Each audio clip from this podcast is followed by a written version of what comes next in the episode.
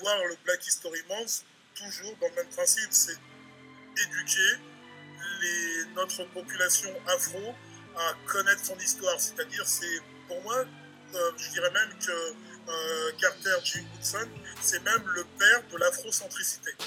Bonjour à tous et bienvenue au goûter panafricain, épisode 10, le podcast dédié au panafricanisme et à la culture afro, à la communauté noire. Et je suis euh, content aujourd'hui de vous parler, on va vous parler du Black History Month. Donc c'est le, mois de, pour célébrer l'histoire noire. Et aujourd'hui, autour du podcast, j'ai mes fidèles acolytes. On a juste en bas à gauche qui fait des petits signes. Aton, comment tu vas, Aton? Peut-être à tous, encore, euh, bah, c'est Black History Month. Ça parle des Noirs, donc euh, moi, je suis toujours là. Donc si ça parle d'Afrique, on est là. Yes, il est toujours présent. En haut à droite, il sourit, le président africain du monde. Thibaut Oubou, comment tu vas? Je vais très très bien, merci beaucoup et euh, merci pour le travail, merci pour le soutien et merci surtout pour euh, cet engagement euh, à informer au maximum tout le monde et en particulier les Africains à travers le monde. Parfait, parfait. Alors Thibaut, ton image, elle, bug un peu. Je crois qu'il y a un petit décalage aussi avec le son. Peut-être faudrait que tu, tu, rapproches soit ton portable ou l'écran, mais il y a un petit décalage. Ouais, l'image, on, te voit embrouillé. Là, c'est bon. Euh... Et là, c'est bon? Oh, J'entends, on entend, on t'entend au niveau du son, mais c'est juste l'image qui est un petit peu brouillée. Mais bon, on va, on va faire avec. Ah ouais? Ouais. Et en... Moi, ici, à la réception, elle est claire. Ok, bon. On va continuer comme ça. Et en haut à gauche, c'est notre invité mystère, c'est Ashen Sout. Comment tu vas, Sout vais très bien, merci donc euh, encore une fois donc, de m'inviter. Euh, merci donc à mes compagnonnistes, hein, euh, Africains du Monde Thibault, et puis euh, Hank Seneb qui nous bonjour, et qui est donc Aton. et puis sur un thème qui nous intéresse particulièrement, c'est le Black History Month. Merci. Très très bien. Alors pour introduire ce Black History Month, alors d'où ça vient? Ça vient des États-Unis. Euh, officiellement, ça a été euh, euh, sponsorisé, enfin ça a été mis en avant par le président général Ford en, 1960, en 1976. Mais en fait, ça, l'histoire, en fait, ça a démarré beaucoup plus tôt. Ça a démarré en 1915. C'était 50 ans après le, le 13e amendement aux États-Unis qui a aboli l'esclavage. Donc ça, a été aboli en 1865. Et donc en, 1960, en 1915, donc à cette date, il y a eu un historien qui, qui venait d'Harvard, qui s'appelait Carter J. Woodson, euh, un Afro-Américain, accompagné de, de J.C. Morland, qui ont fondé une association, euh, une organisation dédiée à promouvoir les, achèvements des Noirs euh, et des descendants africains dans l'histoire américaine. Donc ça a été le, début, ça a été les prémices. Et ils avaient décidé de faire une semaine euh, une semaine euh, euh, de, promotion de l'histoire noire. Ensuite, ce, cette idée a été, a été prise en, compte et a été mise en avant à partir des années 60 avec le mouvement des droits civiques avec Martin Luther King. Et là, ils ont décidé de faire quelque chose de plus grand, de faire un mois, au lieu de faire une semaine, que ce soit vraiment le Black History Month. Mais ça a vraiment été en 1970 euh, que ça a été euh, officiel, en 1976 que ça a été officiel grâce au président Gerald Ford qui a, euh, qui a voulu mettre en avant les, accomplissements des Noirs qui ont été trop souvent négligés. Je cite, hein, c'est ce, ce qu'il a dit. Donc mettre en avant les accomplissements des Noirs qui ont été trop souvent négligés euh, dans notre pays. Et euh, il faut savoir que le Black History Month euh, est célébré aux États-Unis, surtout dans les pays anglophones, donc au Canada et au Royaume-Uni. Donc petit tour de table pour démarrer, qu'est-ce que ça vous évoque le Black History Month? On va commencer par toi, Attends, je vais te faire démarrer et ensuite ça va être euh, euh, Thibaut et on va finir par Ashensu. moi, c'est vrai que le Black History Month, c'est le mois, on est en plein mois de février, c'est le mois. Oui, excuse-moi avant de te couper, c'est vrai que le Black History Month, c'est du 1er février au 1er mars. Voilà, exactement. Et ça correspond, et excuse-moi encore de, te couper, ça correspond euh, en fait à l'anniversaire de euh, Abraham Lincoln qui était au mois de février, et aussi de Frédéric Douglas, Frédéric Douglas qui était. Je ne vais, pas faire la promotion d'un Locoderme, on va plutôt faire la promotion des nôtres. Voilà. Même si, euh, même si Frédéric, Douglas était métis. C'est ça. Et il a épousé aussi une Locoderme. Donc, mais quoi qu'il en soit, on va plutôt faire la promotion de, de ce monsieur, parce que son histoire est aussi palpitante que celle de, euh, que celle de Carter euh, G. Woodson. Et euh, c'est vrai que Carter G. Woodson, à la base, c'est une famille de sept enfants. Il est le quatrième de la fratrie. Le quatrième de la fratrie, on sait que c'est pas l'enfant le plus, le, plus, le plus choyé. Il commence ses études à l'âge de 20 ans. Et il fait des études merveilleuses parce qu'il finit, c'est le deuxième noir, comme tu l'as précisé tout à l'heure, qui obtient, qui sort de Harvard. Mm. Harvard, c'est pas n'importe qui. C'est l'une des écoles les plus précédentes. Et on peut voir le Black History Month toujours dans le même principe, c'est éduquer les, notre population afro à connaître son histoire. C'est-à-dire, c'est pour moi, euh, je dirais même que euh, Carter G. Woodson, c'est même le père de l'afrocentricité. Ça veut dire quoi? Ça veut dire qu'en fin de compte, il, est, il faut connaître son histoire d'abord avant celle des autres. Bien sûr. Et ça, ça veut dire beaucoup de choses parce qu'aujourd'hui, on est le seul peuple qui, a, qui avons été déportés en dehors de l'Afrique, aux États-Unis notamment. Et, euh, là-bas, bah, c'était très difficile parce qu'ils ont perdu leurs racines. Et ce que dit Carter Woodson, c'est que aux États-Unis, vous êtes perdus. Il faut vous approprier votre histoire africaine, afrocentrique, pour que vous puissiez comprendre qui vous êtes et pour progresser un jour.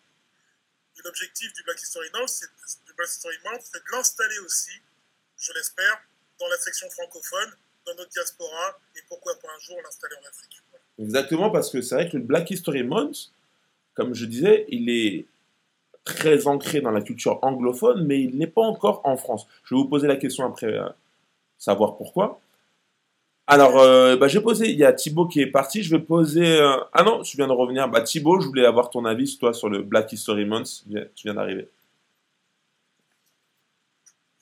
Oui, en tout cas, euh, j'ai écouté un avec, avec une oreille très attentive.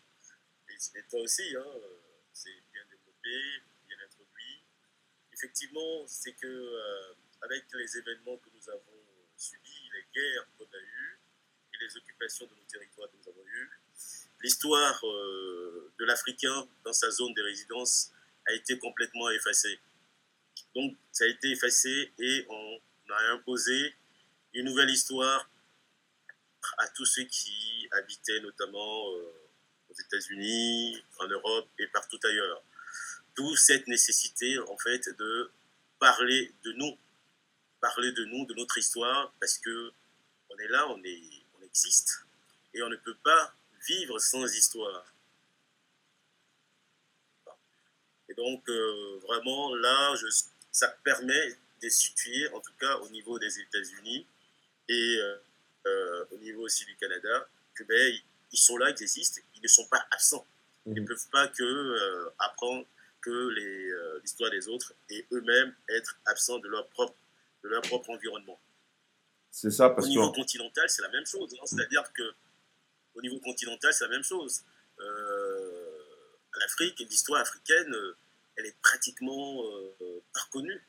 Elle est pratiquement pas connue jusqu'à ce que Cheikh Anta Diop arrive à, écrire l'histoire de l'Afrique pour que petit à petit, ça soit accepté. Et encore, dans les années dans les années, euh, on va dire, 90, 2000. C'est maintenant que euh, l'histoire africaine commence à être ouverte à tout le monde, mais il n'y a pas réellement euh, un événement précis qui fait que on se réfère à ça.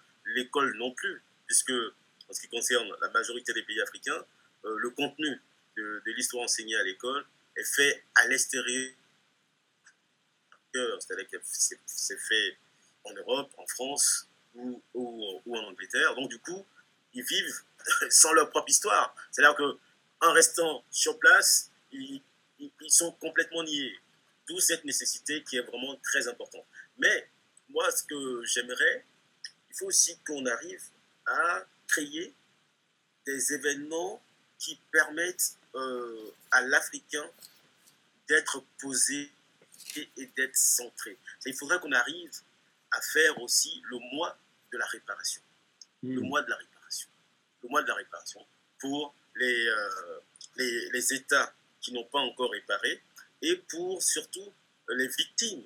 Parce que c'est vrai, on parle de l'histoire, c'est très important. Il faut que ça soit inscrit dans les écoles, dans les familles et même euh, dans, dans l'urbanisme. Il faut qu'on le sente. Mais il faut aussi qu'il y ait réparation pour que réellement il y ait existence. Donc il faudrait qu'on travaille pour mettre en place ce type d'événement, réparation, soit sur un mois, soit sur l'année, l'année de la réparation. Il y, a ton, il y a ton image qui. Dans cette année de la réparation. Il y a ton, il y a ton image toujours qui, qui, qui bug un peu. Ouais, il y a des petits, il y a des petites coupures. Ah. Et là, c'est mieux? Là, c'est un peu mieux, ouais. D'accord. Et là, en fait, tu as un décalage entre ton son et, et, ton image. Et l'image Ouais, même moi, je... même moi, il y, a, y a un petit, il y a un petit temps entre quand tu m'entends et, quand tu parles. Il y a un petit temps de latence. D'accord. Ok. Euh, là, c'est bon un peu? On peut y aller? Vas-y, vas-y, vas-y. Je laisse terminer. Non? Et là, et là Ouais, là, vas-y, vas-y, vas-y. Tu, peux terminer, vas-y, on va, on va voir. Oui. Donc, je, dis, voilà, je disais qu'il faudrait qu'on arrive à créer aussi des événements de réparation, comme par exemple soit le mois de réparation ou l'année de réparation. Ça permettra à la fois d'interroger tous les bureaux, toutes les personnes qui euh, aujourd'hui euh, récupèrent tous ces mannes, euh, tous ces trésors qu'ils ont pu avoir sous la colonisation, sous l'esclavage jusqu'au jour d'aujourd'hui, toutes ces entreprises qui, qui vivent et qui, qui, fonctionnent très bien avec tout ça, pour que effectivement il y ait justice. Et à travers cette justice, ceux qui en bénéficient peuvent savoir que mais leur, on va dire, leur trésor ne vient pas de nulle part ça vient forcément de la misère d'autres personnes. Très, très bien. un peu ce que je peux annoncer. Très, très bien. Merci à toi et on va, on va finir sur la chaîne Soot, euh, sur, euh, sur ce que ça évoque pour toi le, Black History Month. Alors, merci. ce qui a été dit, donc, euh, c'est vraiment, encore une fois, donc, des aliments qui peuvent nous nourrir. Nous nourrir de quelle manière? Tout d'abord, lorsque l'on dit Black History Month, lorsque je le traduis, parce qu'effectivement, on est très dans une sorte d'américanisme, hein, même au niveau de, de la langue, hein, on peut le traduire de cette façon, le mois de l'histoire noire. Alors, c'est assez intéressant parce que tout d'un coup, les Noirs auraient une histoire qui aurait besoin d'être lue et reconnue. Mmh. Donc les premiers à le faire, ce sont les Américains. Et euh, tout à l'heure, donc en filigrane, tu posais la question justement, qu'en est-il donc justement dans les pays francophones, notamment en France? J'aurais tendance à dire, est-ce que c'est une question de mémoire, rendre hommage. Donc euh, rendre hommage à qui? C'est aussi une question de s'emparer d'un combat, parce que euh, il faut le dire ici, lorsque l'on parle des Noirs, ce sont effectivement des êtres qui ont été euh, martyrisés, déportés, stigmatisés, exploités. Donc, la question c'est, que veut-on inscrire, expliciter dans un récit Tout à l'heure, vous avez indiqué, et on est tous à peu près d'accord, mais on est passé à côté, euh, il me semble que le président Ford est quand même euh, pas n'importe qui. D'accord? Et ça se fait effectivement aux États-Unis. Quand tu dis pas n'importe qui, tu peux développer? Bah, C'est-à-dire que le président Ford, il me semble, euh, si j'ai bonne mémoire, est un démocrate ou un républicain. Euh, Thibault, est-ce que tu peux. Attends, je vais regarder. je vérifie. L'objectif, c'était de réunir des électeurs, et les électeurs noirs ont toujours une voix, donc euh, on est dans une, dans une euh, politique politicienne. Non, la question que je pose en vous, pose, en vous renvoyant cette question, c'est pourquoi un président américain, qui soit républicain ou démocrate, ait la bonne idée, malgré tout, de s'emparer effectivement de cet événement-là? Je vais faire le parallèle avec la France. Donc, peu importe que vous recherchiez donc, sur Internet, c'était juste pour vous mettre un petit peu au travail et puis pour dire qu'il y a quand même, euh, on pose un acte qui est assez fort, c'est de s'emparer d'un événement. Et encore une fois, un républicain. Voilà, je le redis, comme euh, la dernière fois par rapport au combat et euh, en, référence à, comment il s'appelle, là là, j'ai le, grand écrivain que j'aime beaucoup, là, je vais prendre le livre. France Fanon euh, France Fanon, je vous expliquais qu'il était nécessaire que l'on puisse, à un moment donné, ne pas attendre des autres pour pouvoir faire. D'accord? Donc, que l'on cherche qui est euh, Ford, vous savez de quoi je veux dire, de, quoi il en retourne. En France, c'est Carfa Sirva Diallo. Diallo, c'est un nom qui, qui semble euh, être proche de, de l'Afrique. Et pourtant, lui, la, lecture qu'il en donne euh, est totalement différente du Black History Month. C'est-à-dire qu'il a institué donc le Black History Month en France en 2018. Et euh, en 2022, hein, 2022 le, le, 18 février, il pose donc une interrogation pour susciter le débat qui est la suivante. Pourquoi la France a besoin d'un mois de l'histoire des Noirs? Je relis. Pourquoi la France a besoin d'un mois de l'histoire des Noirs? Parce que c'est le plus grand pays colonisateur au, monde. Alors, euh, tu as posé la question. Il y a une chose, c'est que euh, euh, le représentant d'Africains du monde nous a parlé de réparation. Mhm. Et que jusqu'à aujourd'hui, les afrodescendants attendent concrètement un acte fort par rapport effectivement à la reconnaissance officielle du préjudice porté à tout un peuple.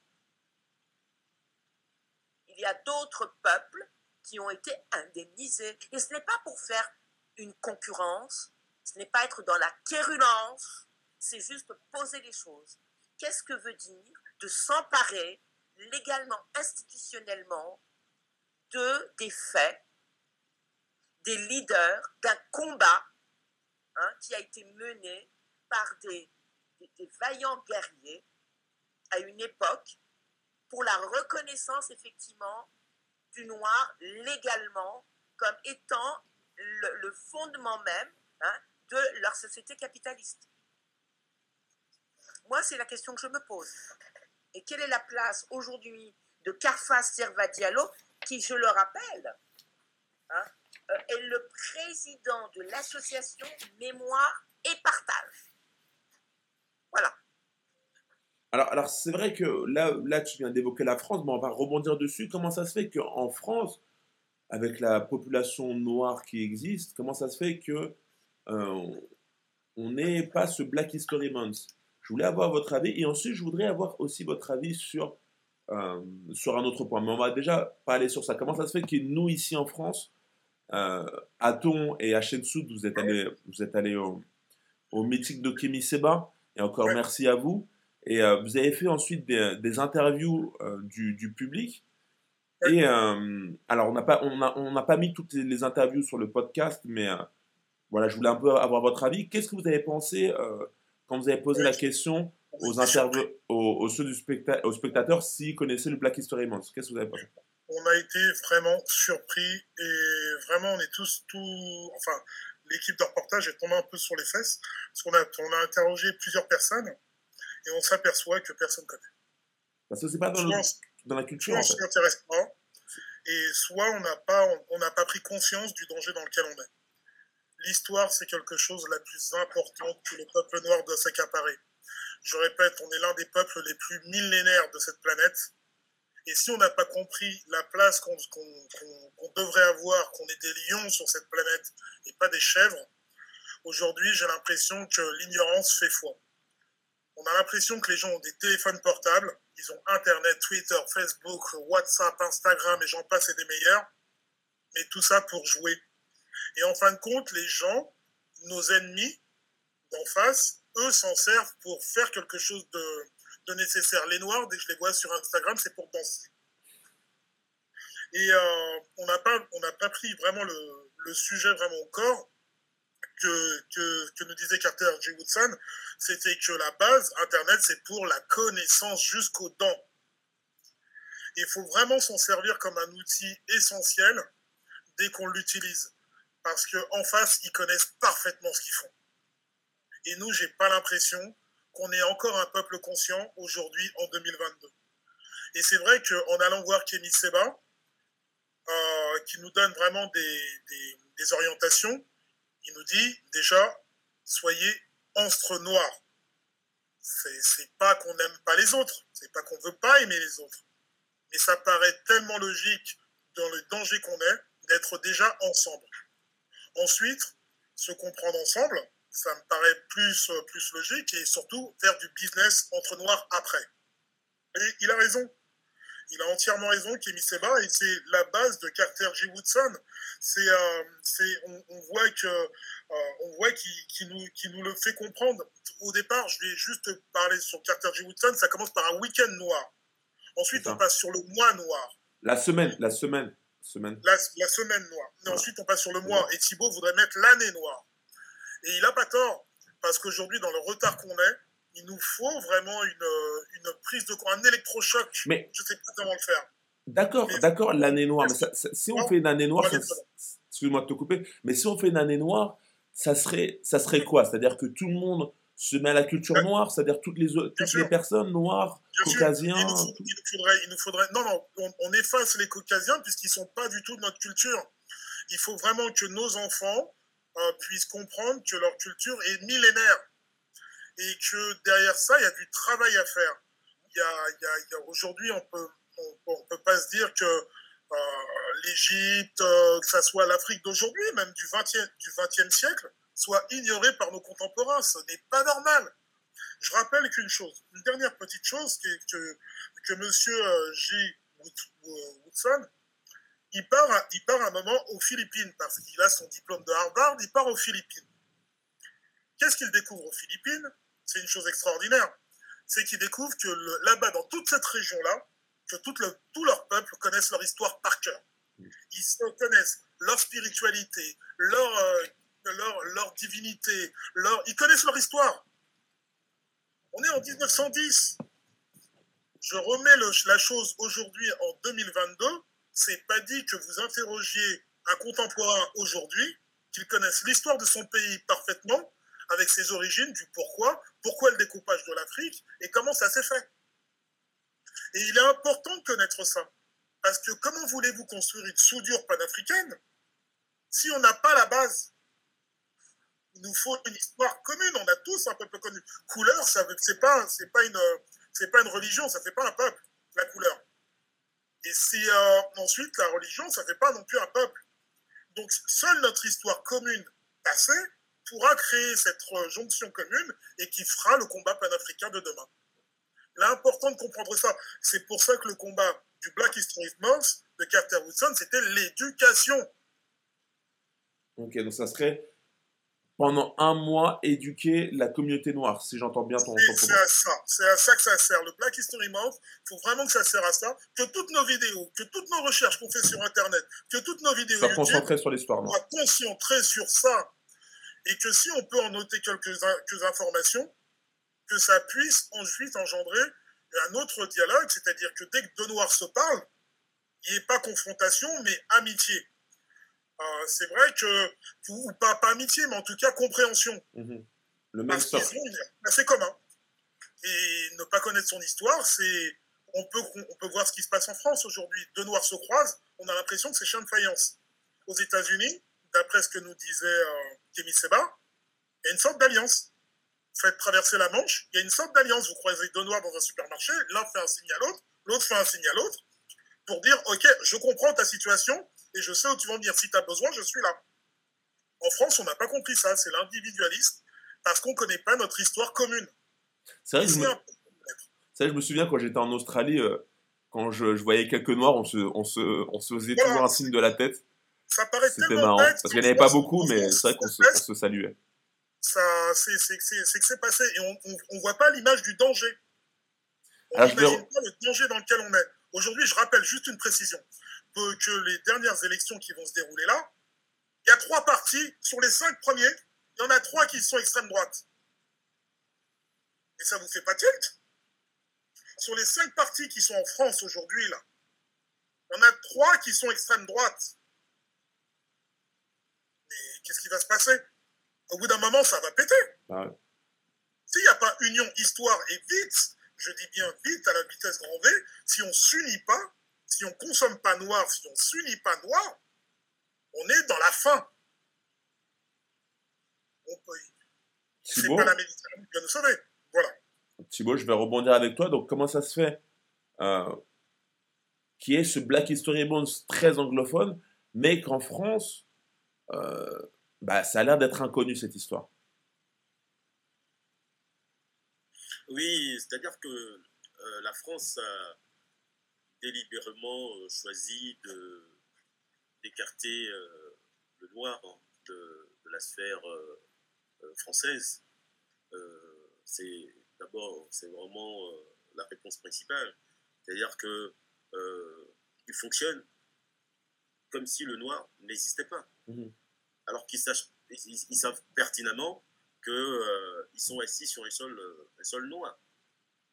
Deuxièmement, ils savent pertinemment aussi que tous les, les biens, leurs biens de consommation, leurs richesses, ils les puisent sous les, les colonies, c'est-à-dire qu'ils vont les chercher en Afrique, ils vont les chercher euh,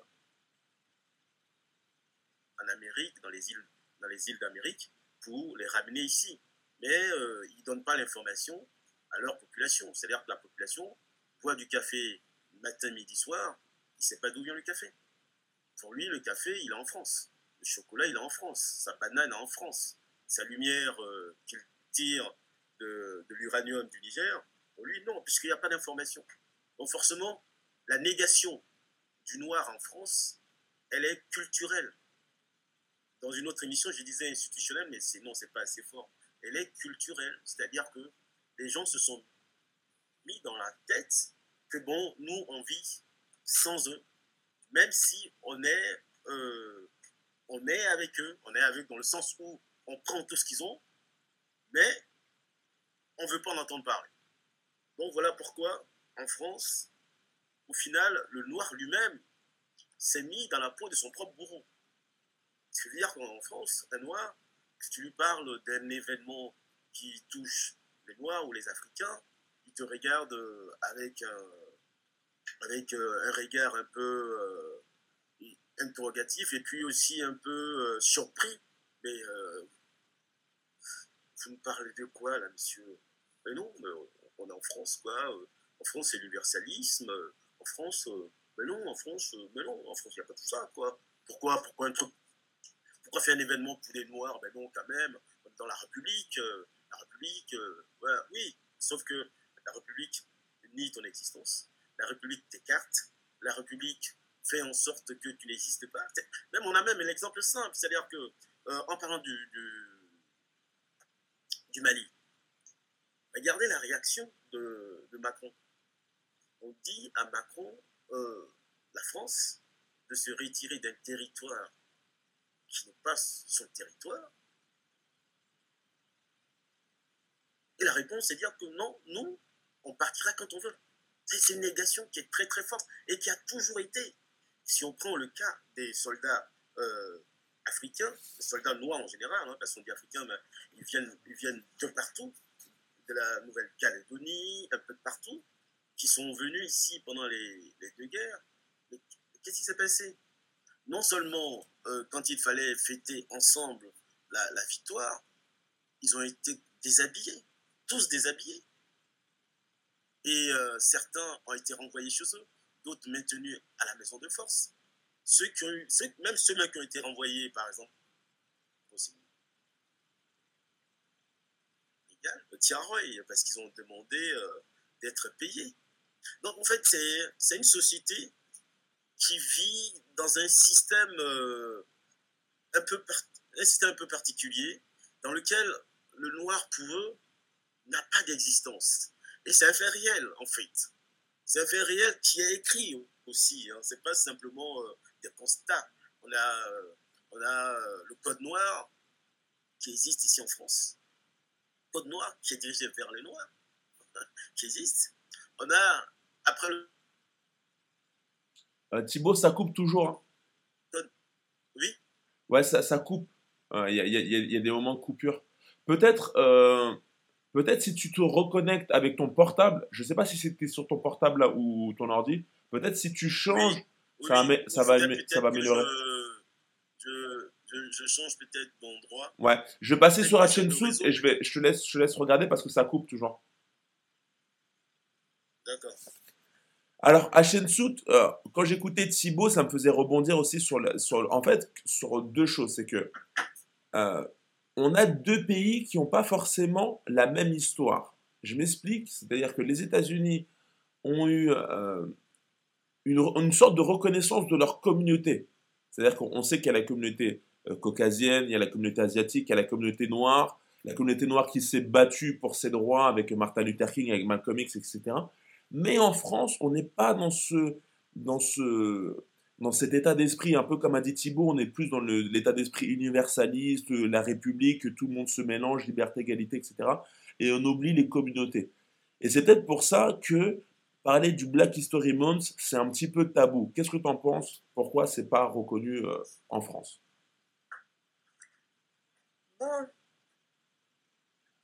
Alors, euh, c'est intéressant hein, ce que tu, évoques parce que euh, tu poses la question de savoir s'il y a communauté euh, dans certains pays francophones et apparemment il n'existerait pas de communauté noire en, l'occurrence. Excuse-moi, je te coupe parce que quand, je, fais ça, c'est que je aussi je, titille, c'est-à-dire que je, rebondis un peu sur ce qu'a dit Kémy Seba parce que dans son entretien, il parlait beaucoup de la communauté noire être soudé dans cette communauté parce qu'on dirait qu'en France, euh, cette communauté des Noirs n'existait pas. Donc, je voulais avoir voilà, cet avis sur. justement, je voudrais savoir ce qu'on met derrière le mot communauté. Parce que, euh, et je le redis, hein, euh, c'est pas la première fois que je le mets en évidence, il faudrait vraiment s'interroger sur ce que signifie le mot communauté. Parce que s'il suffit juste d'avoir de la mélanine pour faire communauté, c'est un peu léger. C'est-à-dire que vous avez, euh, pour moi, hein, euh, en mémoire de manière presque génétique. Vous avez le marquage de euh, ce qu'ont vécu euh, les ancêtres au travers de leur chair, hein, au travers de leur psychisme. Il y a un traumatisme véritable qui se transmet de génération en génération. Monsieur Macron parle aussi de traumatisme et qu'on pourrait psychologiser l'histoire. Il y a ce qu'on pourrait dire des nègres de maison, pour qui? Ce que je viens de vous décrire, ils l'ont comme vous et moi, mais cet héritage-là, ils en font autre chose.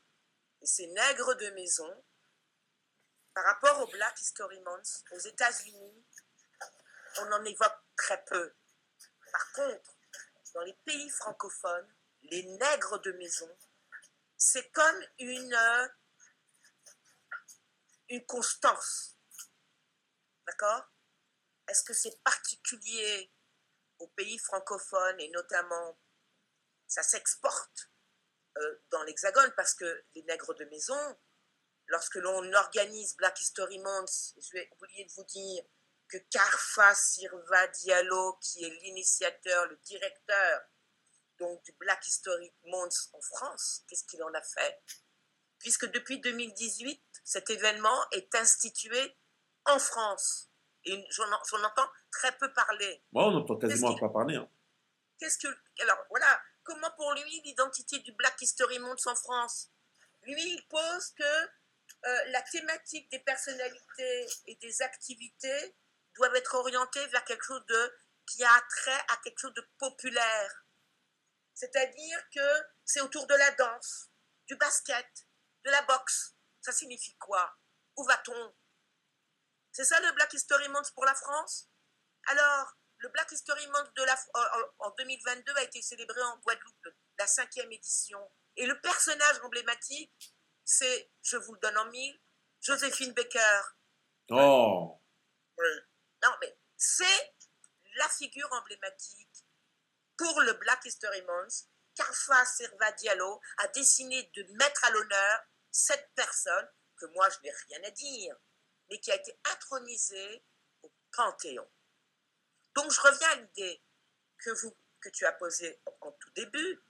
Qu'est-ce que ça veut dire être communauté noire, avoir des, des affinités entre soi qui fait que, comme a dit euh, Hatton, lorsque l'on voit que quelqu'un est en difficulté, une famille, euh, un artiste, euh, un politique, un groupe, et toujours je le dis, noir, on va porter assistance, on va porter de la voix pour que effectivement la dignité, la valeur soit restaurée. Ce n'est pas le cas, parce qu'il existe ces nègres de maison. Donc la communauté, est-ce qu'elle peut exister effectivement dans les pays francophones? C'est deux combats différents entre les États-Unis, les pays anglophones et les pays francophones. Il y a une constante. Et là, je vais poser quelque chose. Parce que il est nécessaire de poser la question pourquoi le Black History Month prend cette orientation que je viens de vous citer là maintenant. Bah, en fait, tu poses beaucoup de questions, mais il faudrait que tu répondes aussi à tes questions.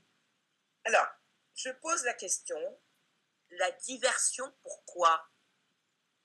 La diversion est une arme de combat. C'est-à-dire que l'on va mettre quelqu'un hors d'état d'analyser les informations qu'on lui donne pour pouvoir euh, qu'il qu'à un moment donné, il ne soit pas occupé vers vraiment des, des préoccupations qui sont les siennes. C'est-à-dire qu'on va lui donner des informations qui vont créer la confusion et qui, à un moment donné, va l'éloigner de l'objectif. Alors, donc est-ce que tu peux en, clair, en clair, vas-y, vas-y, éclaircis un peu ton propos. Qu'est-ce que tu veux dire par là? Une stratégie que la diversion. Ça empêche d'agir. Donc Joséphine Baker, par exemple, ça serait pas, ça serait pas. C'est-à-dire que beaucoup de gens disent, bah, Joséphine Baker, c'est bien. Alors même, si elle a, même si elle a effectivement, dans un premier temps, euh, en 1925-26, dans les années 26, elle a quitté quand même un territoire où la ségrégation raciale existait, mais elle est venue en France. Et qu'est-ce qu'elle en a fait de ce passé Elle en a fait ce que vous savez. Danser avec des bananes? Elle a dansé effectivement avec des bananes. Il y a d'autres personnes dans son pays, aux États-Unis, qui ont pris le parti de faire autrement. C'est-à-dire c'est une question de choix. D'accord? Lorsqu'on arrive en pays francophone, on devient un nègre de maison. Donc tu penses. C'est-à-dire que. Alors en fait, juste, tu penses que de mettre en avant Joséphine Baker, c'est une sorte d'hypocrisie? C'est-à-dire que. C'est une sorte de diversion. voilà, exactement, on divertit, on met pas la vraie belle figure noire pour toujours euh, euh, rabaisser la, la, communauté noire. en vue et pour les, les, les, les personnes d'ascendance africaine, en vue de les détourner d'un objectif qui est, comme on le pose ici, de faire communauté.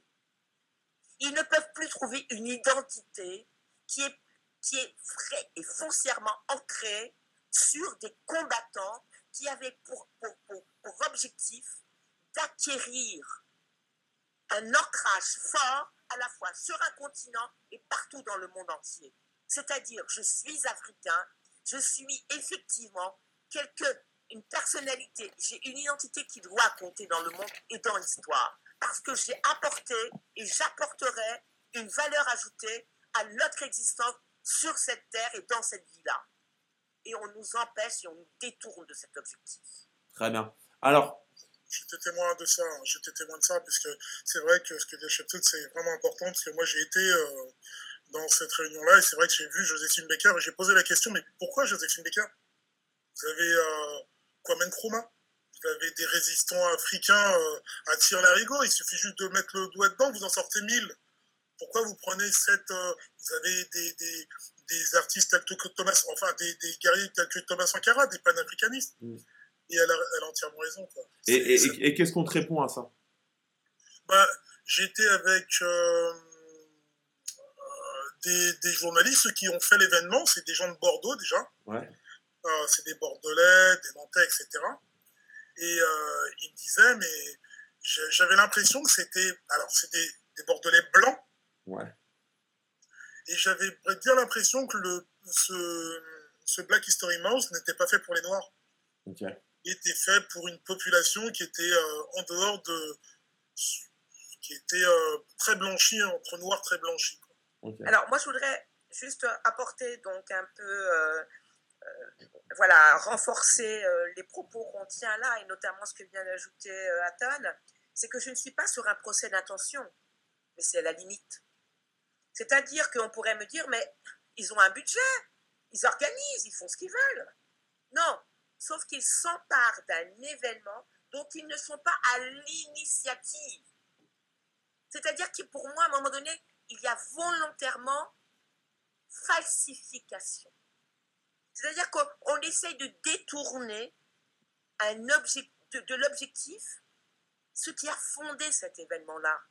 C'est là où on crée la confusion chez les afrodescendants. Et, et, pourquoi, et pourquoi pas à ce moment-là s'emparer du Black History Month, c'est-à-dire euh, nous-mêmes, la communauté noire, et qu'on le fasse sans passer euh, par euh, le, prisme d'autres communautés, comme tu, tu l'as dit à Shensout par des caucasiens, il faut dire les termes, et, et à ce moment-là que bah, nous, on, on, mette en avant le Black History Month par des vidéos YouTube ou par, de, voilà, par la, la connaissance, par nos enfants, et qu'on le fasse nous-mêmes sans sans, sans l'aide des autres, en fait, tout simplement. C'est-à-dire qu'on fixe, on fixe un mois pendant un mois, si vous avez des enfants, et vous leur, vous leur euh, dites tous les jours, vous leur racontez des histoires d'inventeurs noirs, etc. Alors, est-ce que c'est. Est-ce que c'est. Alors, on peut l'énoncer. Mm-hmm. Je reviens à ce que vous avez. On a. Euh, un peu, un peu comme les musulmans, ils ont, ils ont leur ramadan, et ben nous, les noirs, on, a on instaure que notre, le mois noir, c'est le, le Black History Month, et on, on, fixe tout sur, sur, l'histoire noire, tout simplement. Alors, moi, je, dirais une chose qui est très importante, c'est-à-dire qu'encore une fois, on, va sur un allant de soi. On dit que communauté, on devrait, mais communauté existe déjà. C'est-à-dire que lorsque euh, Chirac parle effectivement du bruit et des odeurs, il cible et stigmatise des. Donc, il sait qu'il existe une communauté. D'accord? Donc, la question qu'on nous pose lorsque Kémy Seba pose on fait communauté, c'est une montée d'un cran. C'est-à-dire que on peut faire autant de fêtes que l'on veut, on peut faire autant de cuisine que l'on veut, c'est la nôtre. Par contre, lorsqu'on doit rendre hommage à des combattants, là, ça pose problème. Et là, ça va vraiment poser problème, parce que ça n'a jamais existé.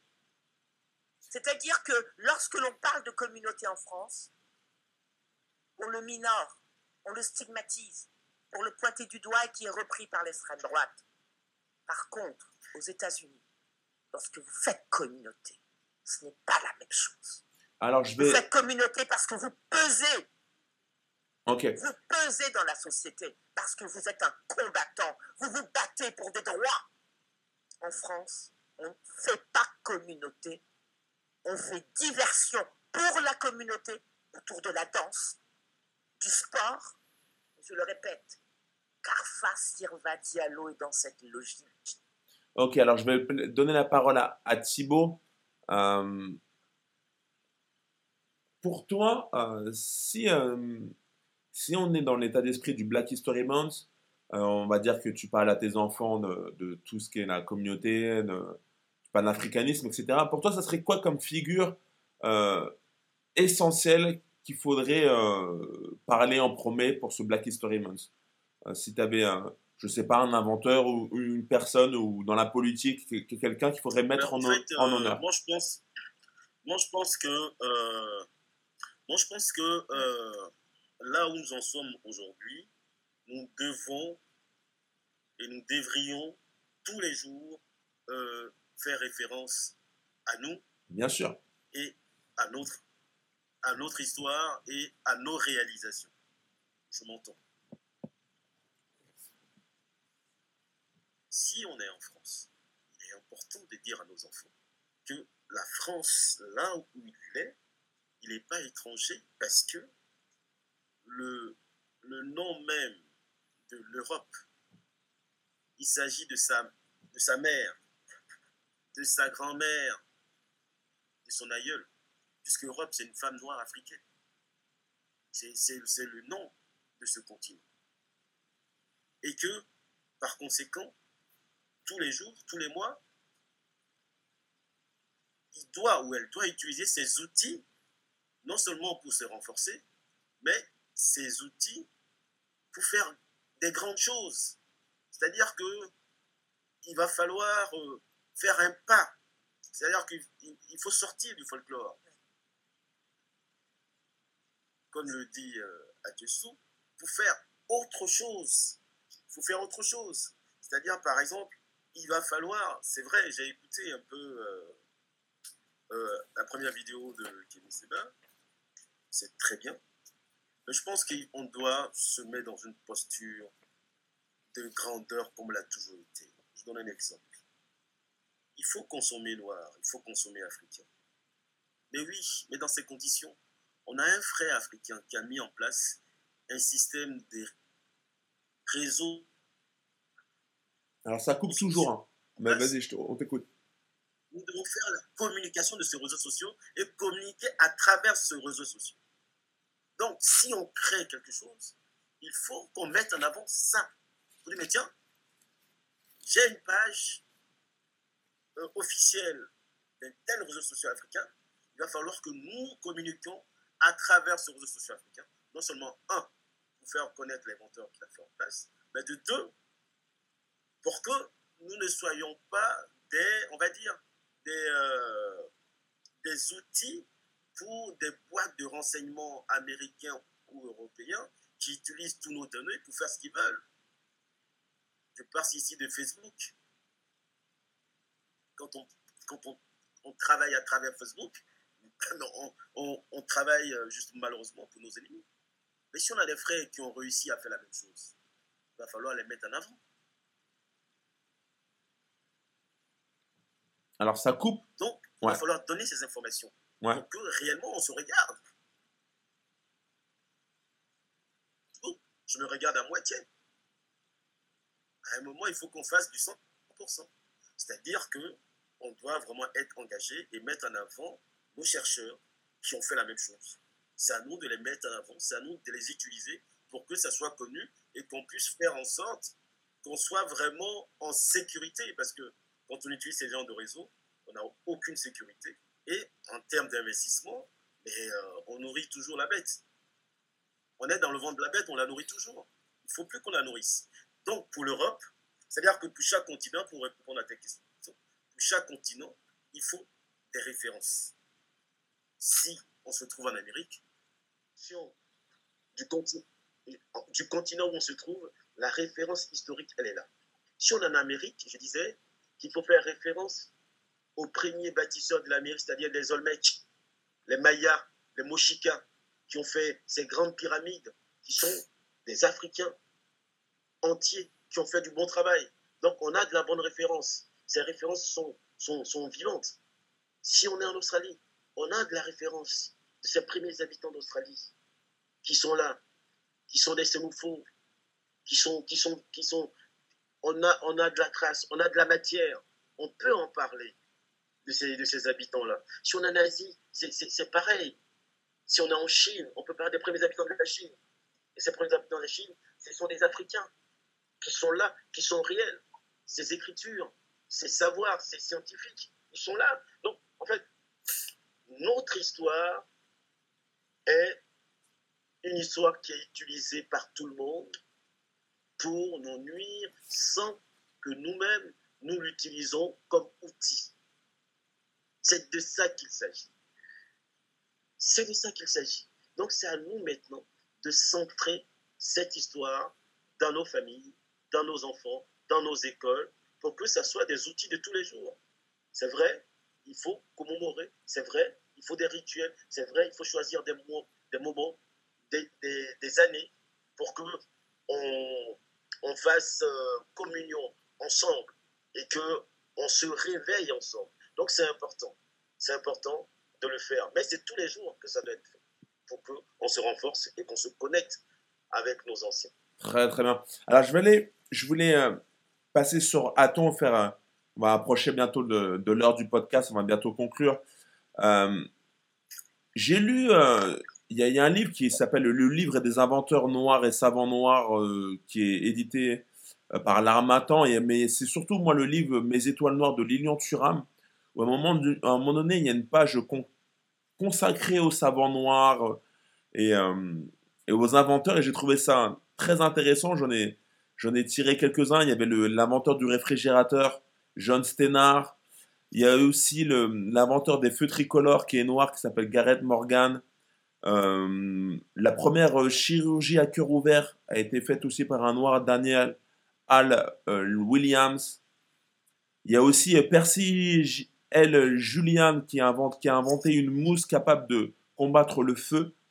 Et son invention a sauvé la vie de plusieurs soldats américains durant la Seconde Guerre mondiale. Voilà, il y a, il y a plusieurs, plusieurs inventions qui ont été faites par des Noirs et c'est vrai que c'est jamais mis en avant. Et euh, je voulais savoir, toi, si à ton aussi, tu t'en, connaissais ou d'autres qui ont. Oui, non, mais il y en a, il y en a, il y en a plein. et puis, Mais par contre, c'est pas, c'est pas, en, fin de compte, c'est pas. Déjà, oui, il faudrait s'approprier ça pour que nos jeunes soient plus, soient plus dans, dans la vision de l'estime d'eux-mêmes. Oui, mais c'est surtout, je voulais rebondir sur le fait que, euh, comme disait aussi Thibaut, il faudrait en fait pas faire que un mois, mais en fait faire ce mindset de le faire ce, ah ça toute l'année et, et, de l'inculquer à, à, nos enfants, quoi. Voire même plus intéressant, je mets un peu à la lumière parce que je sais beaucoup ça s'éteint. Euh, c'est le, le truc, ce serait même, dirais-je, mettre des cours en fin en fin d'études, c'est-à-dire en fin d'études, euh, une fois par semaine, soit le week-end, soit le samedi, de mettre un jour, euh, un jour par mois pour nos jeunes, pour qu'ils soient euh, plus dans le, plus dans le combat et plus afro-centrés. Mais, mais, je vais en dire à, à, Carter Jim Woodson. Thibaut, Thibaut il, faut, il faut que tu coupes ton micro, on entend un écho en fait. Je crois que tu, tu, dois avoir le, ton ordinateur qui doit être allumé, ça, ça fait écho. Je vais revenir à Carter okay. Ouais, coupe, coupe, le micro ou coupe l'ordinateur. Et, je vais revenir à ce monsieur, puisqu'en fin de compte, il a fait quelque chose d'extraordinaire, c'est qu'il nous a ouvert la voie, en fin de compte. Il suffit juste de lire et de prendre ses écrits. Euh, faut pas oublier que Carter, euh, Carter que, que, Carter, c'est pas, c'est pas concentré simplement du, du moi pour la propagation de la connaissance pour les Noirs. Il a aussi écrit une douzaine d'ouvrages. Et parmi ces douzaines d'ouvrages, il y a The Mist Education of the Negro, paru en 1933. Et dedans, tout ça, tout ce qu'on dit là, c'est un petit ouvrage qui n'est pas très gros, qui se trouve soit à la FNAC depuis 2012 d'ailleurs, il faut le, faut le préciser, parce que c'est récent, 2012, hein, ou soit à ta mairie. Donc privilégions les librairies de chez nous, ta mairie, euh, et sur la réflexion et le démantèlement psychologique de la population noire par les Occidentaux. Euh, et je veux, je veux, juste lire très rapidement le résumé du bouquin parce qu'il veut tout dire.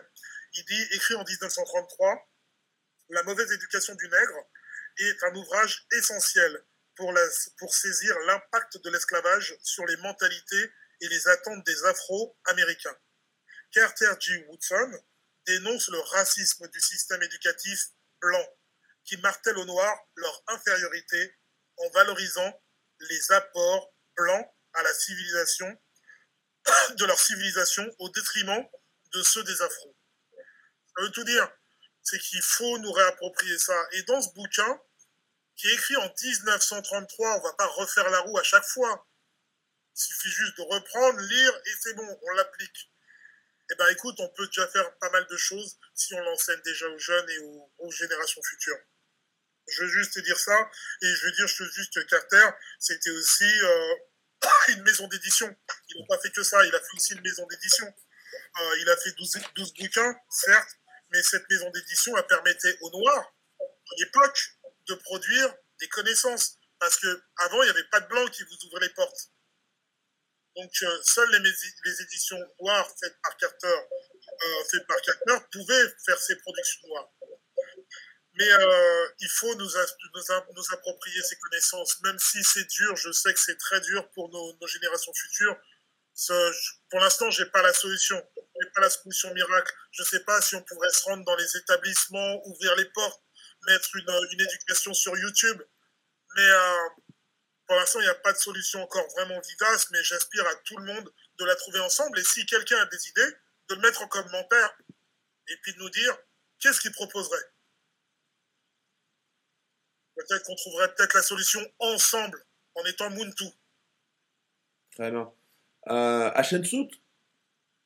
toi, euh, si, tu devais appliquer ce Black History Month et, et si tu avais aussi des, des personnes noires qui t'ont qui, que tu penses qu'il faudrait vraiment mettre en avant et à l'honneur et en même temps voilà rebondir un petit peu sur ce que disait euh, Aton sur son propos oui fallait alors, être euh, alors euh, c'est très court hein, ce que je voudrais dire. C'est par rapport donc à ce que vient de dire Aton hein, et puis et puis toi aussi hein, lorsque tu as mis en avant donc un certain nombre d'inventions qui auraient été donc portées et je s'en suis sûre par des personnes donc noires. Ça c'est très important de le rappeler. Et les enfants devraient euh, être euh, au courant de tout ça. On devrait euh, éduquer les jeunes au plus des, des, des, 4-5 ans, hein, au moment où ils apprennent à lire, 4, 5, 6 ans. je fais le parallèle avec ce qu'on appellerait le combat des minorités. C'est-à-dire que aujourd'hui, la cause et le combat noir est englué et un peu pris euh, dans un système dans lequel euh, on a le sentiment que tout est aplani et que tout se vaut.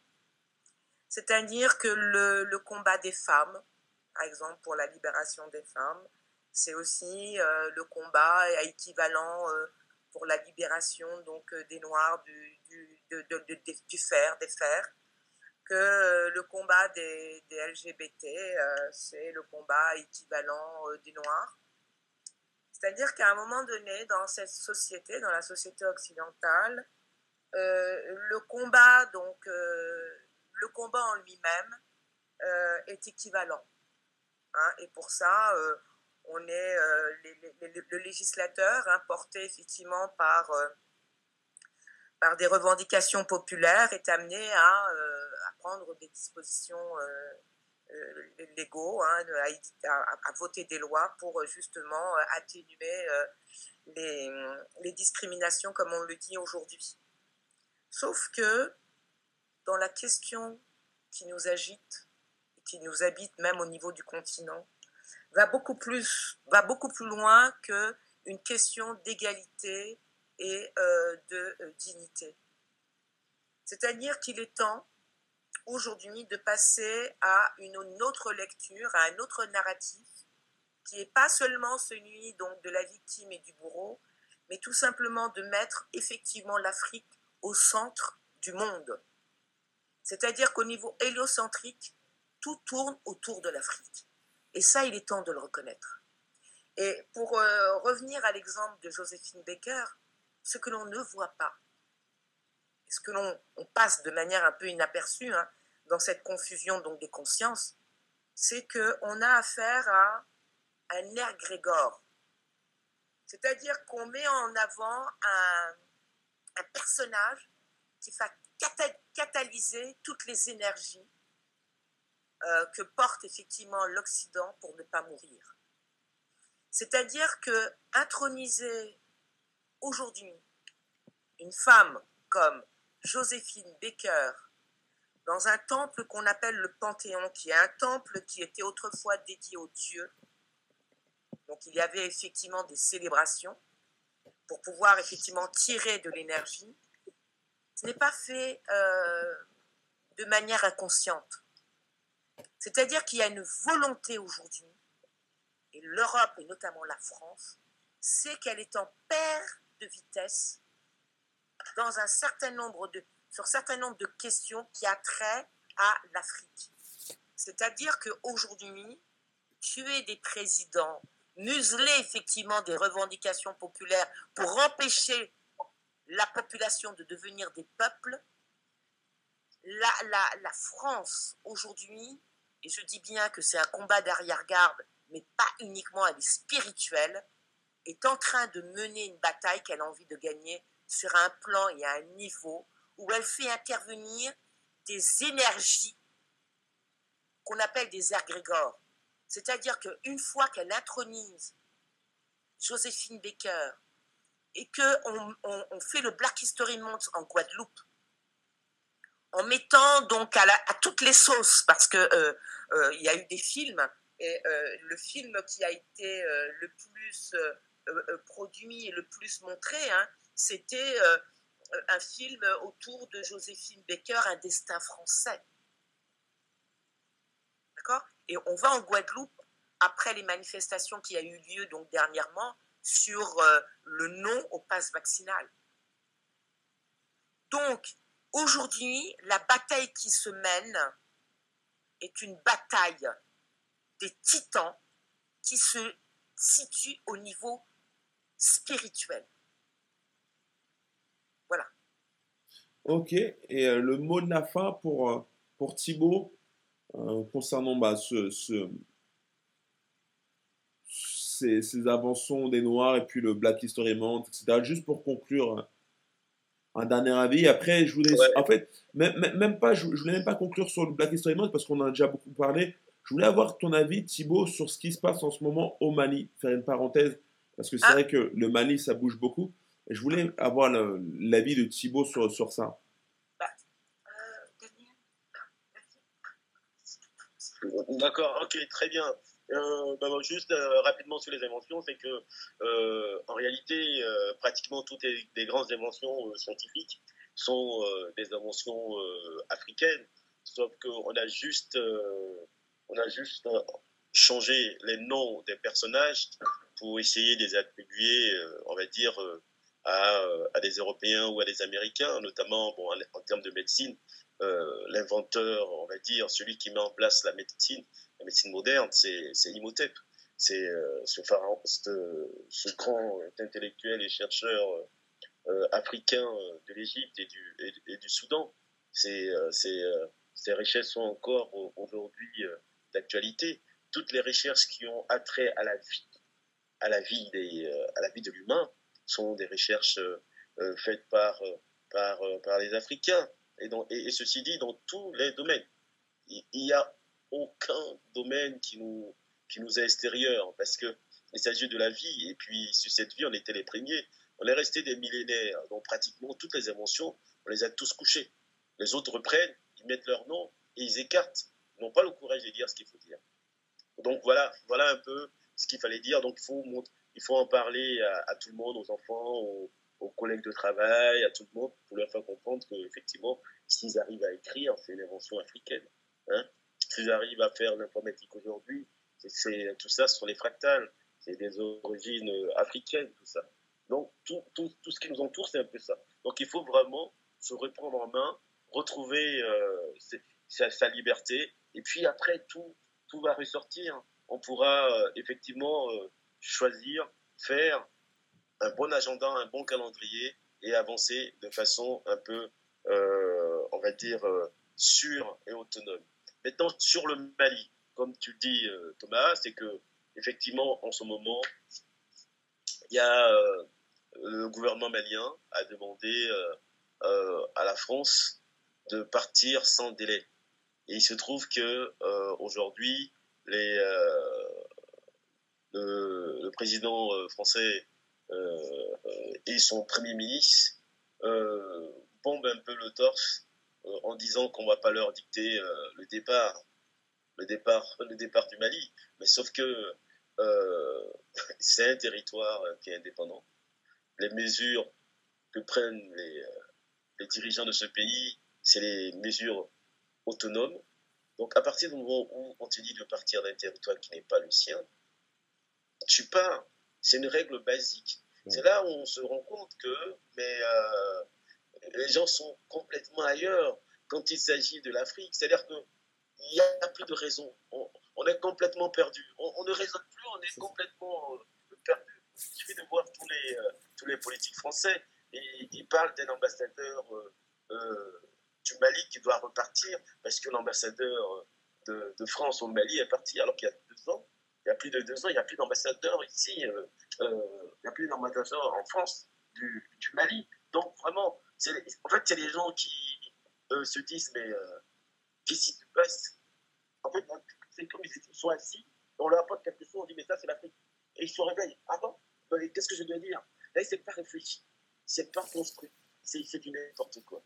Donc, je pense que cette révolution qui, qui a pris corps et qui démarre au Mali, il faut absolument que nous montons dans ce train, que nous soutenons euh, ces autorités pour que la révolution qui a débuté au Mali gagne les Amériques, gagne les Antilles, gagne la Guadeloupe, gagne les îles euh, qui sont euh, en Amérique et que tous les peuples noirs qui sont aujourd'hui encore sous la mer puissent revenir en surface et se libérer complètement, totalement et partout.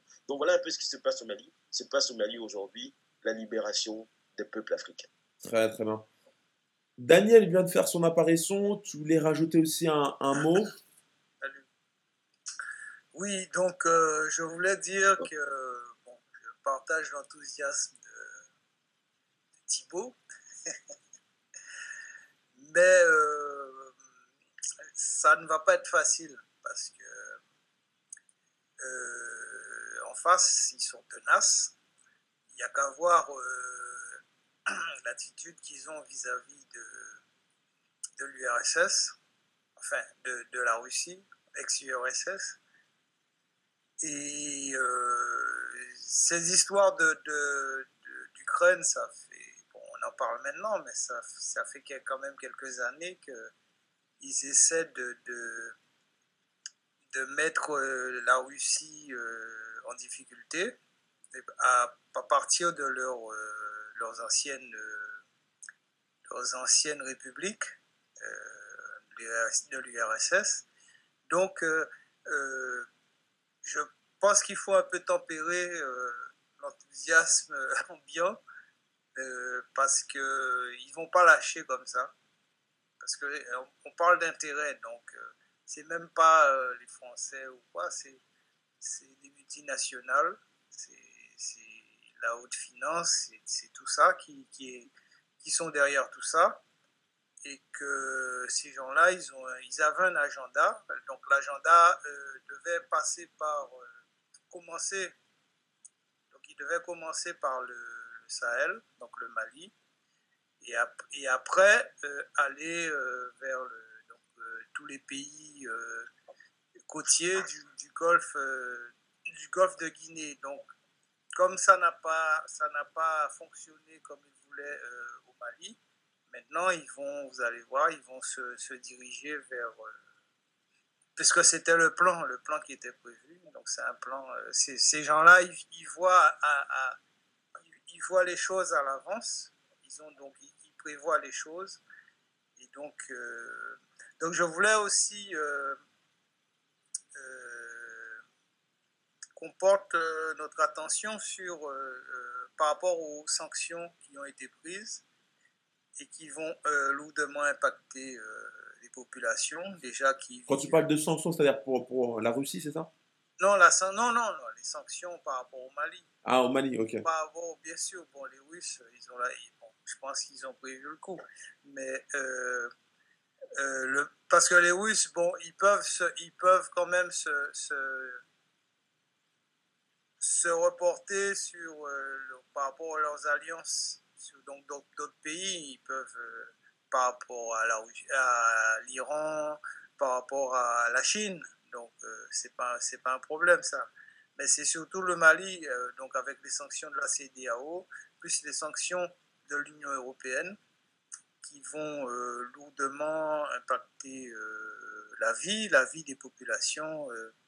et en plus, on sait que bon, dans ces régions-là, surtout au nord du Mali, les, les conditions de vie sont, sont, très, très, très, sont très, très rudes. Donc, ça ne va pas arranger les choses. Donc, il ne faut pas croire que ça va être facile je, vais juste, euh, juste euh, répondre légèrement à, à, Daniel. Daniel, tu sais, depuis mille ans, euh, les Européens sont en Afrique. Et depuis mille ans, ils ont mis l'Afrique sous l'eau. C'est pas, ça, ça c'est pas nouveau. C'est pas nouveau. Et c'est-à-dire que si eux, ils réfléchissent et qu'ils prennent de l'avance, mais dis-toi que nous sommes des humains. Nous sommes les premiers à avoir fait des stratégies à réfléchir. La seule différence, c'est qu'aujourd'hui, pendant qu'on est en train de parler, les Français sont en train de rentrer, euh, sont en train de rentrer ils sont en train de rentrer aujourd'hui. Et c'est depuis, je ne vais pas aller très loin, hein, parce que le Mali est un grand pays, est un grand royaume qui est très connu, mais je vais prendre juste, juste 60. Depuis 60, à part Modibo, qui avait dit non à la France et qui avait créé sa monnaie, qui a été dégommée, tous les autres qui ont suivi n'ont plus rien dit, y compris dans toute la sous-région. Et là, on a des jeunes qui arrivent, 38 ans, 40, qui arrivent, qui disent, écoutez, nous, c'est bon, c'est fatigué. On est, on est fatigué, maintenant vous partez. C'est rare. Donc, ça veut dire qu'ils ont réfléchi aussi avant de, de poser, de poser l'action, parce que je signale qu'il y a des milliers de militaires euh, français qui sont au Burkina Faso, qui sont au, au Mali et au Burkina Faso, et il y en a qui sont en Côte d'Ivoire. C'est-à-dire qu'ils sont pratiquement encerclés. Mais ça n'empêche pas de dire à un moment que les gens doivent partir. Parce que la réflexion et l'anticipation, ce n'est pas que simplement du côté du bourreau. Parce que les gens dont tu parles, c'est quand même des bourreaux. Ça fait depuis mille ans qu'ils euh, terrorisent euh, le Mali et que ça fait mille ans qu'ils ont complètement dépeuplé le Mali. C'est là que la région de Caille, tous les habitants de la région de Caille, c'est là où il y a toutes les, toutes les richesses, mais ils sont en France. Les habitants de Caille, ceux qui sont dans les foyers, sont à Cotra. Moi, je, moi, je, moi, je serais plus d'accord avec, euh, avec euh, Daniel quand même. Hein. Euh, on est avec des monstres. Ces gens-là, ils ne lâcheront pas. Leur intérêt, il est en Afrique. Leur survie est en Afrique. Ils n'ont pas l'Afrique, ils tombent. Pour vraiment voir le monstre qu'on a en face. Daniel a entièrement raison. C'est pas une petite victoire qui va nous sauver. Euh, on devrait être plus attentif encore, on devrait être plus. Euh, je ne sais pas comment faire, mais, mais euh, il faut, c'est un monstre qu'on a en face. Il ne faut vraiment pas le sous-estimer. D'autant qu'il n'y a pas que il n'y a pas que la il n'y a pas que la France, il y a il y a toute l'Europe derrière. toute l'Europe derrière. Les États-Unis aussi. L'Europe derrière et, ces gens-là ont besoin de l'Afrique pour survivre. Ils n'ont pas le choix.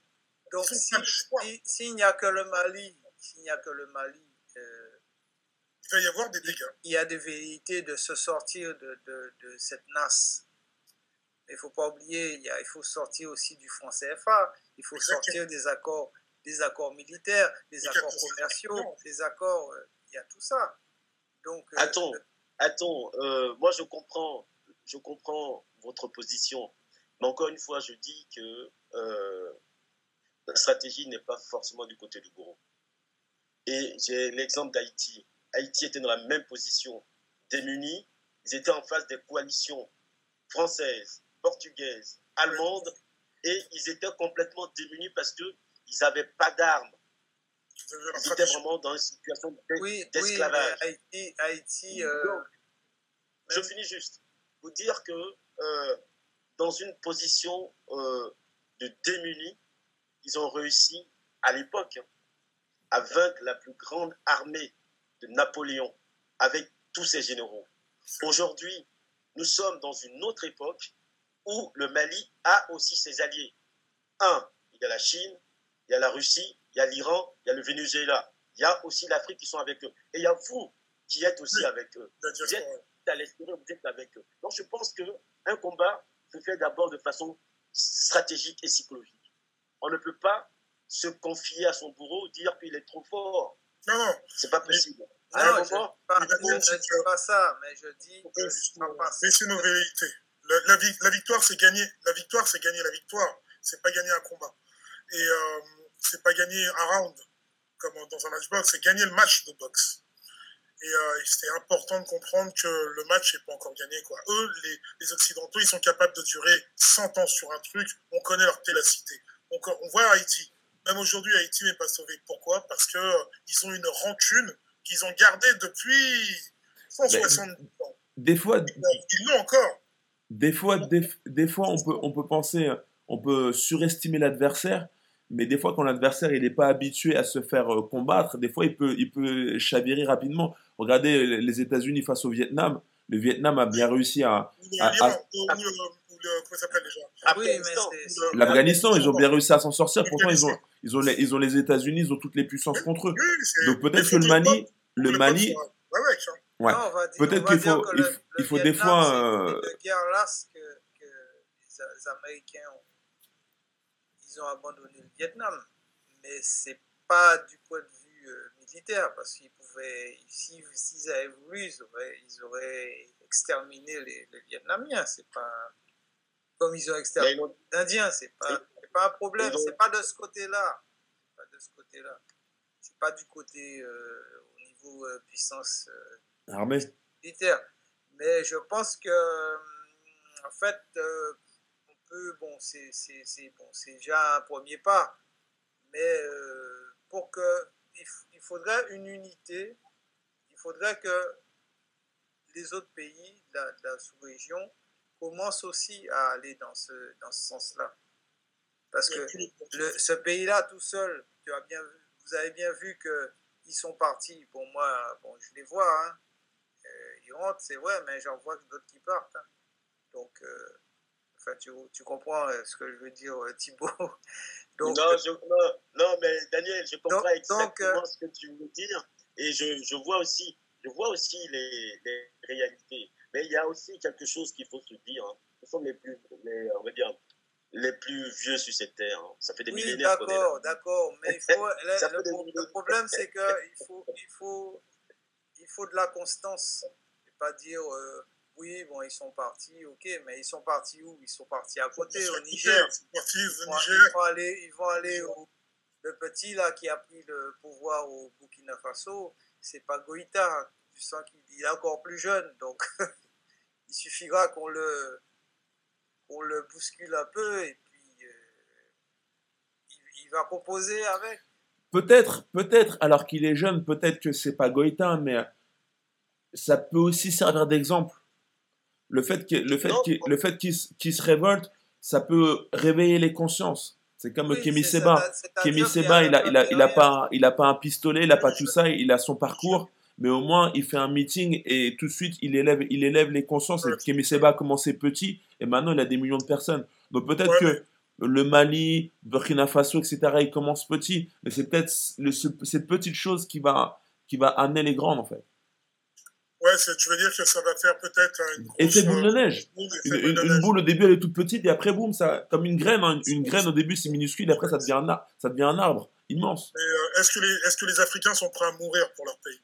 Moi, c'est la seule question que je me pose. En France, Mais je trouve des, je je trouve des Français qui sont prêts à mourir pour la France, à Paris même. Pas sûr. Est-ce que des Africains sont capables de vouloir mourir pour leur pays?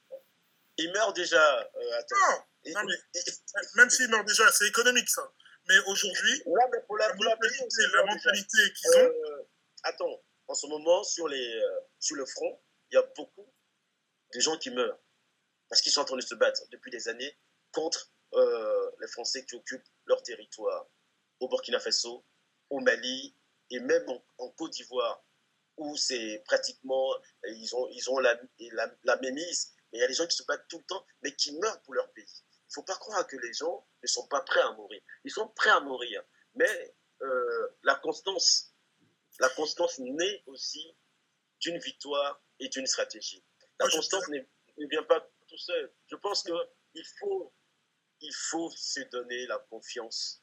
Il faut se donner les éléments de stratégie pour pouvoir y arriver et ne pas mettre toute sa confiance dans celui qui, depuis mille ans, ne fait que te mettre, euh, on va dire, son genou sur ton cou. Il faut en sortir de là. Il faut même pas leur accorder aucun crédit ni euh, aucune puissance euh, surdimensionnée. Non, il faut, il faut se battre pour s'en sortir. Quoi quoi qu'arrive et quel que soit là où on se trouve, on doit se battre pour libérer son peuple. C'est hyper important. Euh, euh, attends, t'as coupé ton micro? Après, c'est pas la seule grande révolution qu'il y a eu en Afrique. Il faut se rappeler de l'histoire. Moi, je me souviens du Congo, je me, de 63, je me souviens de Madagascar de 72, je me souviens du Sénégal de 68. Mais je pense que il faut avoir raison garder sur tout et surtout être solidaire. Ça, c'est une chose. La solidarité, il faut l'avoir. Il faut être avec son peuple pour le combat. mais il faut surtout pas oublier comment ils nous ont, comment ils font leur travail après. Puisque euh, c'est, ils ont une histoire, ces pays-là, les Occidentaux, et ils sont capables d'être... Euh, il faut, faut être prêt, quoi. Il faut être prêt à mourir. Aujourd'hui, je répète la question, qui est prêt à mourir pour l'Afrique? Bah, ça, sera, ça serait une question qui... qui... Moi, je, pourquoi? Parce que je vois le Mali. Le hmm. Mali, je le vois. Mais ils sont musulmans. C'est-à-dire que derrière, c'est l'Algérie, c'est les pays arabes. Aujourd'hui, c'est eux qui vont, si ce n'est pas, les, pas les Occidentaux, ils vont peut-être se retourner vers les pays arabes. Je rappelle que ces pays-là, ce sont des pays colonisateurs. Est-ce qu'ils sont prêts à enlever l'islam de chez eux? Est-ce qu'ils sont prêts à devenir africains? Ils sont prêts à mourir pour l'Afrique? Faut vraiment se poser les vraies questions à la base. Et j'espère que je me trompe. Hein. Aujourd'hui, il y a, y a très peu de vrais panafricains. Euh, sur le continent. Après, peut-être que je me trompe, mais des gens qui sont prêts à mourir en Occident, ah, il y en a des paquets. Va attaquer la France un jour, tu vas trouver des patriotes. Va attaquer les États-Unis, ah, tu vas trouver des patriotes armés jusqu'aux dents. Aujourd'hui, on attaque l'Afrique qui répond. Il faut vraiment, qu'on se pose les vraies questions sur qui on a en face. C'est un monstre. Il faut vraiment être prêt. Être prêt. C'est dans tout, dans l'esprit, dans l'âme, dans la tête, dans tout. Ils vont pas nous faire de cadeaux. Et j'espère qu'il va y avoir un électrochoc au Mali. Hein. Je le souhaite. Alors ça, c'est une très bonne question et on va laisser les internautes euh, commenter sur ça parce que si c'est le but du podcast. Là, ça fait quand même, ça fait une heure et quart qu'on en parle, mais en tout cas, c'est un super sujet. Merci beaucoup d'avoir euh, d'avoir débattu sur euh, Black History Month et ensuite sur le Mali. C'était très très intéressant. Euh, que dire de plus? Bah, Qu'on se revoit très prochainement pour un prochain podcast. Euh, et puis, bah, portez-vous bien. Ouais, on, continue, on continuera bien sûr sur le Mali s'il y a encore plein d'actualités. Là, on, va bien sûr couvrir ça. Il y a les livres de Thibaut Aubou qui sont très intéressants, qui sont dans la description euh, YouTube de la vidéo. Donc, n'hésitez pas à les regarder ou nous suivre sur les plateformes, les Google Podcasts. Il y a aussi Aton qui veut nous présenter un livre du jour. C'est celui de Kenny Seba. L'Afrique libre ou la mort. L'Afrique libre ou la mort. C'est super intéressant. Franchement, le livre est vraiment plein de plein d'ouvrages et je peux dire qu'il est super accessible à tous. Et en plus, il a mis des images. Donc, euh, pour ceux qui n'aiment pas lire, là, on peut pas dire qu'on connaît pas euh, Béanzin, on connaît pas euh, Taitou Betoul ou Anténor Firmin, qu'on connaît pas, euh, qu'on connaît pas Marcus Garvey. Il a vraiment mis tout ça en détail. Franchement, il s'est vraiment foulé. Il a mis, il a vraiment, c'est un super bouquin. Et euh, je m'attendais pas à, le dévorer. Et franchement, c'est l'Afrique libre ou la mort. Ça devrait être notre slogan. Très bien. Et c'est le tome 3. Est-ce que tu as lu les deux premiers? Non, malheureusement. Ah, les, deux premiers, les deux premiers, je pense que je vais, je vais me les. Je, je, vais, je vais jeter un œil parce que j'aimerais bien savoir aussi s'il parle un peu de sa vie, de, qui rentre en profondeur sur son personnage. Ça serait intéressant de, de, de le voir. En tout cas, tout Africain devrait penser comme ça, mais aujourd'hui, on n'y est pas encore. même en diaspora, on n'est pas vraiment euh, dans ce, dans ce terme-là. Et là, on a vraiment affaire à quelqu'un qui pense libre ou mourir. Je voudrais un jour arriver à cette, à cette hauteur-là. il n'a que 40 ans, hein, le gars. Très bien. Bah, c'est vrai que Seba, il a toujours été en avance sur son temps. Il a commencé à, une vingtaine d'années. En tout cas, merci à vous. Euh, merci d'avoir participé. C'était encore un, un podcast euh, riche en informations et en, et en, et en débat. Donc c'était vraiment très, très. C'était un plaisir de faire ça avec vous. Bah, passez une bonne soirée, pensez à commenter, à vous abonner à la chaîne et on se retrouve très très bientôt. Bye bye tout le monde. Salut. Bye bye, à bientôt.